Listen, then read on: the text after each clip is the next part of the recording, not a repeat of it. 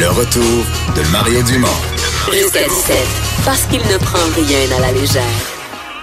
Il ne pèse jamais ses mots. Cube Radio. Un garçon autiste de 4 ans expulsé de son CPE à Sherbrooke. On en parle avec euh, Joanne Lauzon, directrice générale de la Fédération québécoise de l'autisme. Bonjour, Mme Lauzon. Bonjour, M. Dumont.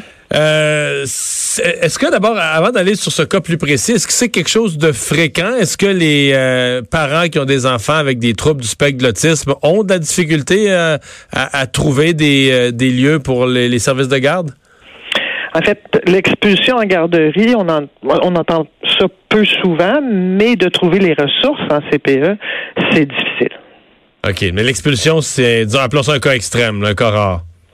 Euh, en tout cas, on n'a pas entendu parler plus qu'il faut. On voit ça plus à l'école d'habitude. À l'école, on voit ça des expulsions, des enfants qu'on dit on peut pas le garder à l'école. En fait, on, leur offre de la scolarisation à la maison. Ils ne sont pas expulsés. Euh, c'est comme un temps où ils doivent rester à la maison, mais sans date de retour. OK. Euh, Qu'est-ce que qu'est-ce que les, lois disent de façon générale euh, par rapport au CPE, par rapport à leurs obligations? Euh, Bon, ce matin j'ai parlé au ministre, il me disait les, techniquement un CPE peut demander de l'argent, peut demander des budgets spéciaux lorsqu'ils ont un enfant qui a des besoins particuliers. Vous, votre, qu'est-ce que vous voyez comme euh, comme service ou comme encadrement? En fait c'est ce que j'ai vu là euh, dans l'article euh, qui est paru dans les journaux. Euh, on dit qu'au ministère de la Famille, le message est sans équivoque. Les services de garde doivent être dispensés aux enfants, qu'importe leur réalité et leurs conditions particulières. Alors, à mon avis, si un CPE est pas capable de garder un enfant, il devrait soit former son personnel pour être capable de travailler avec cet enfant-là, soit il devrait avoir la responsabilité de trouver une nouvelle ressource à la famille avant d'expulser l'enfant. On s'entend que c'est pas facile pour une famille du jour au lendemain de se ramasser sans service. Ça veut dire qu'un des deux parents, si les deux travaillent, devra rester à la maison. Dans leur cas, ils ont eu deux semaines de délai. De, deux semaines de sursis pour trouver une autre solution, mais. Ouais, tu sais, c'est pas évident, là. Tu sais, il faudrait que.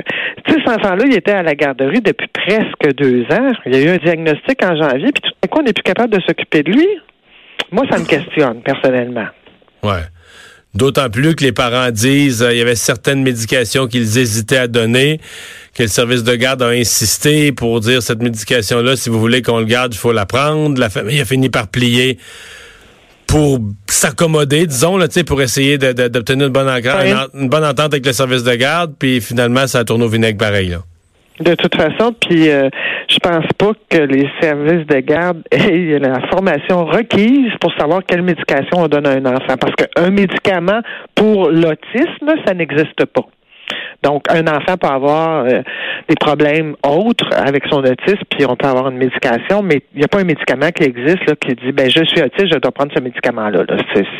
Alors, je ne vois pas comment une garderie ou un CPE plutôt là pourrait dire euh, voilà, ça prend telle médication pour que votre enfant puisse venir à l'école à la. Ouais, ouais. On parle beaucoup des, euh, des difficultés des parents qui ont euh, qui ont des enfants, évidemment, tout dépendant du, du tout dépendamment du, du, degré. Les TSA peuvent aller de, de, cas assez légers à des cas beaucoup plus lourds. Mais on dit les parents, euh, tu sais, c'est toute leur vie, ça va être des montagnes russes, des mauvaises surprises. je voyais ce cas-là ce matin, puis je me disais, ouais, ceux pour qui ça commence à la garderie, c'est le début d'un long parcours, hein? Ben, je vous dirais que ça commence avant ça, parce que souvent, chez les euh, très jeunes enfants, on, constate qu'ils ont des difficultés. Comme parents, on veut euh, aller, on, va consulter le pédiatre. Puis là, ben, l'attente pour le diagnostic, ça peut aller dans certaines régions du Québec jusqu'à deux ans. Fait que c'est déjà très long, là. Sais, quand on, a un jeune enfant, c'est inquiétant quand il va pas bien, là.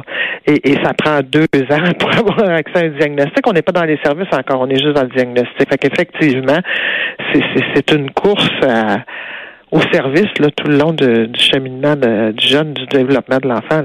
Oui, dans certains cas, les, parents continuent à avoir des, inquiétudes et des complications alors que leur jeune est adulte. Donc, c'est un, oui. un, long parcours hein, de, patience et de détermination. Et... C'est clair. Ouais. Madame Lauzon, merci beaucoup de nous avoir parlé. Ça m'a fait plaisir. Bonne fin de journée. Au revoir.